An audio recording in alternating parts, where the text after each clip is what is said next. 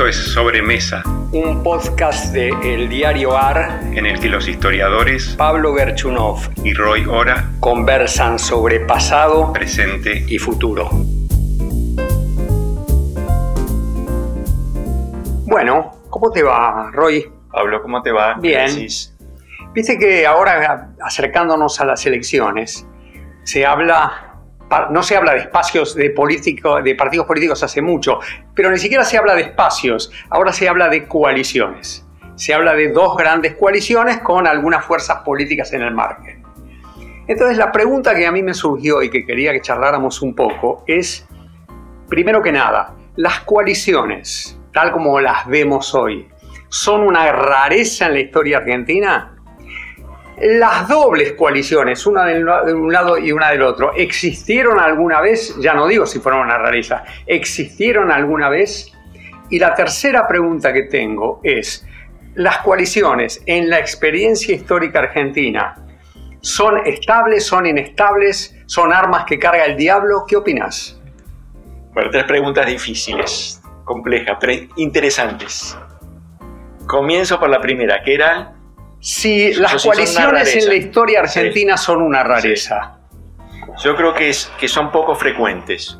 Son una suerte como de, desvío del patrón dominante de la política argentina, tal como yo lo veo. ¿Ese cuál es? ¿El de partidos políticos? Sí, es el, el carril dominante es el de un partido poderoso. La Argentina es una sociedad que tiene partidos, que ha tenido históricamente partidos políticos poderosos bien arraigado socialmente, desde hace mucho, desde ya desde el siglo XIX.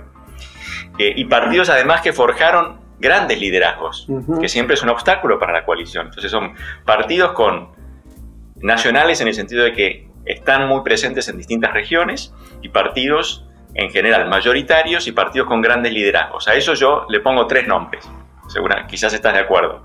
Roquismo, irigoyenismo, peronismo. De acuerdo. Es una tradición que después se continúa, podemos volver un poco sobre eso con otros nombres, ¿no? Alfonsín, quiso, quiso sumarse, pero bueno, no le salió. No le salió, se llama después eso menemismo, kirchnerismo. Exacto. Se puede incluso hablar de macrismo, difícilmente de Sí, pero todo muy efímero. Más efímero, ¿no? Eh, pero yo creo que ahí, ahí, hay un elemento importante y es que la tradición política argentina es una tradición personalista, pero es una suerte como de personalismo institucionalizador. Los constructores del sistema político hicieron una gran inversión, pusieron mucha energía para construir organizaciones políticas.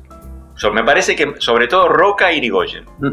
Roca para armarlo, porque todavía no estaba armado, Irigoyen porque vino desde afuera, pero me parece que menos porque porque su fuerza se armó más desde el Estado. Sí. Y en consecuencia, bueno, siempre el partido tuvo un, un papel secundario, quizás porque Perón no quería un, un, foco de poder rival, que compitiera con la Casa Rosada, ¿no? Si uno ve los nombres de los presidentes del, Partido Justicialista, no, no tenían entidad. Irrelevantes. Irrelevantes. Mm.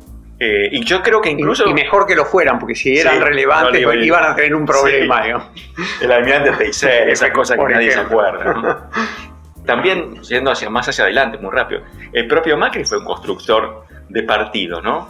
Ya creo que nadie puede ver al PRO como, como un partido, digamos, armado en torno a un CEOs y exalumnos del Newman. Fue mucho más que eso, ¿no? O es mucho más que eso, ¿no? Entonces yo creo, yo veo en, cuando miro la experiencia histórica, creo ahí ver un patrón común, que es partidos grandes que, y creo que este punto me gustaría resaltarlo, nacieron y se fortalecieron porque les tocó en suerte o porque pudieron hacerlo en un momento de prosperidad, de expansión, de incorporación. Creo que en los tres casas, esas tres experiencias se ve eso, ¿no? Roca, la década del 80. Mucho crecimiento y ahí también tenemos el eh, cambio tecnológico, ferrocarriles, telégrafo, eso ayudó a armar un partido nacional en lo que hasta ese momento era una política de coaliciones, sobre todo provinciales, ¿no? Sí, sí. Irigoyen y su radicalismo creo que es inimaginable, vos lo sabes mejor que yo, sin la bonanza de los 20. Así es. Y el peronismo es muy difícil de imaginar sin la... Ni qué hablar. El trienio dorado, ¿cierto? Entonces yo creo que en esas circunstancias, ¿cómo no iban a emerger partidos potentes, con liderazgos muy potentes? Giro la atención hacia las coaliciones. Creo claro, porque hasta ahora, hasta ahora me está- estás poniendo más bien el énfasis sobre que las coaliciones son una rareza. son una rareza. A ver, Son una rareza, entonces creo que hay que mirar el reverso de la medalla Claro. para ver cuándo nacen. exactamente. Entonces ahí dirijo la atención hacia, me, me detengo en la concordancia, que este, gobernó en los años, en la década del 30, eh, y bueno, y le tocó gobernar en el contexto del, del golpe contra Irigoyen, con un poquito de fraude, en- en- no todos los distritos, pero muchos distritos. Y Bueno, una- sobre todo en la provincia de en la Buenos provincia de Aires. Buenos Aires es muy particularmente. importante. el más importante de todos, y era una suerte de coalición de los perdedores, ¿no? Recordemos que era una coalición de la Unión Cívica Radical Antipersonalista, el Partido Socialista Independiente y el Partido Sí. Demócrata Nacional, esto es los conservadores. Los conservadores. ¿no? Con una, si se quiere, una jefatura no tan fuerte como la de los caudillos que has nombrado, que, era la de, que fue la de Agustín P. Justo. Sí. ¿no? Claro. Entonces yo tengo la impresión de que seguramente a Justo o a otros les hubiese gustado construir un partido más articulado, más grande, pero las circunstancias me parece no, no eran propicias. Entonces acá estoy haciendo un poco un argumento, si querés, societalista. Ajá. Entro a la política diciendo no estaban dadas las condiciones para que los votantes estuvieran muy contentos con lo que les podía ofrecer Bueno, la tenían, concordancia. ¿no? tenían buenas razones para Tenían buenas estar tan razones. contentos. Sí. Sí. Yo diría además que, ¿qué es lo que genera la necesidad de esa coalición tan compleja, digamos, no? En principio es derrotar al irigoyenismo. Eh, porque la coalición nace en el 31, Irigoyen todavía estaba vivo y estaba la experiencia de que había ganado la elección de la provincia de Buenos Sí, Aires, ¿no? claro. Que después eso haya derivado en el fraude es en, de- en el fondo un fracaso de la, de la concordancia como coalición, ¿no? No pudo realizarse en una democracia plena, quiero decir, ¿no?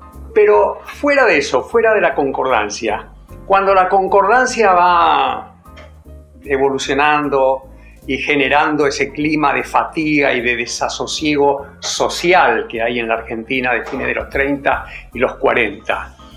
Ahí aparece un fenómeno, de una, una propuesta de coalición, que es la Unión Democrática.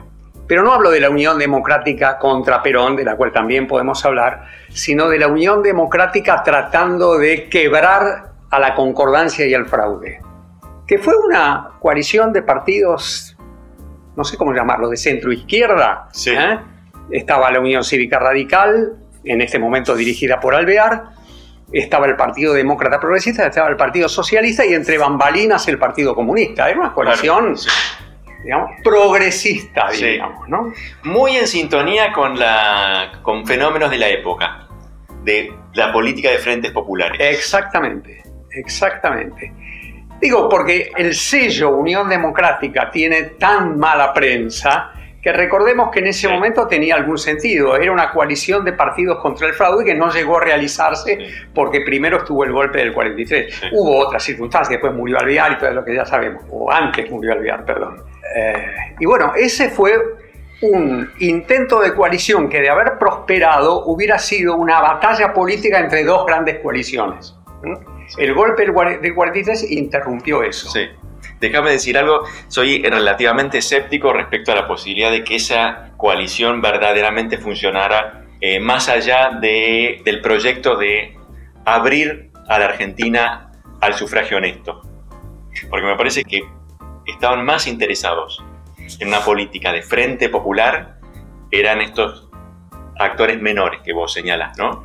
Socialistas y comunistas. Exactamente. Los radicales Sí, sí, sí. decían, ¿por qué vamos No, a no. compartir la torta? Los radicales estaban en la lucha contra el fraude, eso Sí. era claramente el objetivo. Y ellos además, como sabían que eran mayoritarios, su interés en una coalición amplia era más reducido. Pero a ver, Más entonces, allá del, del tema del fraude, es que eso es, por supuesto era Correcto. crucial, ¿no? Pero entonces, la coalición Unión Democrática 2, que es la que le trata de dar batalla a Perón Sí. y se la trata de dar creyendo que la iba a ganar cómodamente, ¿no? Esa sí prosperó como coalición electoral. No sé si hubiera prosperado como coalición de gobierno, eso es otra historia, ¿no? pero fue otro, eh, otro experimento de coalición, también ya no ahora contra el fantasma del Partido Nacional y Popular que vuelve a la escena, sino contra los militares y el eje, digamos, ¿no? Contra el nazifascismo. Contra el nazifascismo criollo, para decirlo con los términos de la época. Exactamente. Quiere decir que ahí tenemos dos experimentos que, no, que en verdad no llegaron a nacer como experiencias de gobierno, ¿no? Pero son dos experiencias, ¿no? ¿Y qué más tenemos? Porque después sí viene lo que vos decís, ¿no? La etapa de los dos grandes partidos, uno muy predominante sobre el otro, el justicialismo, el peronismo y la Unión Cívica Radical. Y eso nos acompañó hasta terminada, hasta, ¿qué diría? A ver, hasta de la Rúa. Yo creo que sí, creo que sí, porque cuando se invirtió de manera temporaria la gravitación de esas dos fuerzas y el radicalismo con Alfonsín se volvió el partido dominante o partido mayoritario, por lo menos en dos elecciones, el modelo que adoptó no fue el de coalición, sino que más bien lo que trató de hacer Alfonsín con bastante éxito fue avanzar sobre sus, digamos así, sobre fundamentalmente sobre su centro derecha. Absorbió todo. Absorbió todo. de otra manera no podría haber sacado el 52% que sacó, lo absorbió todo. Entonces creo que la política de coalición, la de la alianza, eso es, voy, ¿no? Es un producto del debilitamiento de ese proyecto. Tal cual. Pero a, ver, veamos, pregunto, ¿no? La alianza fue un experimento de coalición que terminó en meses, porque el jefe del grupo minoritario decidió abandonar el barco bastante rápidamente, me refiero a Chacho Álvarez, ¿verdad? Ahora, ¿no hay también un experimento, te pregunto, ¿no? ¿No hay también un experimento, como diría, coalicional en la transversalidad de Kirchner? Bueno, podría verse así y probablemente Kirchner en su momento pensó que ese era el mejor camino, ¿no? Pero otra vez, creo que las razones que lo llevaron por ese camino tienen que ver con su debilidad de origen. El hecho de que estaba pensando, bueno, ¿hacia dónde crezco? ¿Cómo amplío el, mi base de apoyo? Es más bien una política de expansión de su propia fuerza, ¿no? No es exactamente una política de coalición. Exactamente. Y, de hecho en un momento la abandonó. Efectivamente. Y cuando uno ve, sobre todo en el gobierno de Cristina, la segunda parte de su primer gobierno, su momento más exitoso, ¿no? 2020, 10, 2011, lo que ahí predominó es para decirlo con esas famosas palabras, vamos por todo. Vamos por todo, sí. Ninguna coalición. Nada de coalición ahí, sí. Pero interesante, ahí es donde nace nuevamente, ante semejante fuerza, es donde nace la, empieza a nacer la idea de por qué no nos juntamos, ¿no? Creo del otro lado. Del otro, lado. Digo, 2011 es notable en ese sentido. La idea de juntémonos los del otro lado viene a partir de la deprimente elección, por un lado de Raúl Alfonsín, de, perdón, de Ricardo Alfonsín eh, con de Narváez, y del otro lado este, Hermes Wiener, ¿no? Sí. 52, habiéndole sacado ya no me acuerdo cuántos puntos de diferencia al segundo. 54 contra 18 de Hermes, ¿no? Creo que fue 17 y pico. 17 puntos de diferencia. Era como para ponerse a pensar desde la oposición. Sí. De hecho, quizá ahí es donde nace esta idea que llevó a Cambiemos, ¿no? No creo que nadie lo pensara liderada por alguien como Macri, pero este, creo que la idea de juntémonos para ver cómo le ponemos límite a esto nació en la elección de 2011. Sí. Pero otra vez, ¿no? Insisto con esto.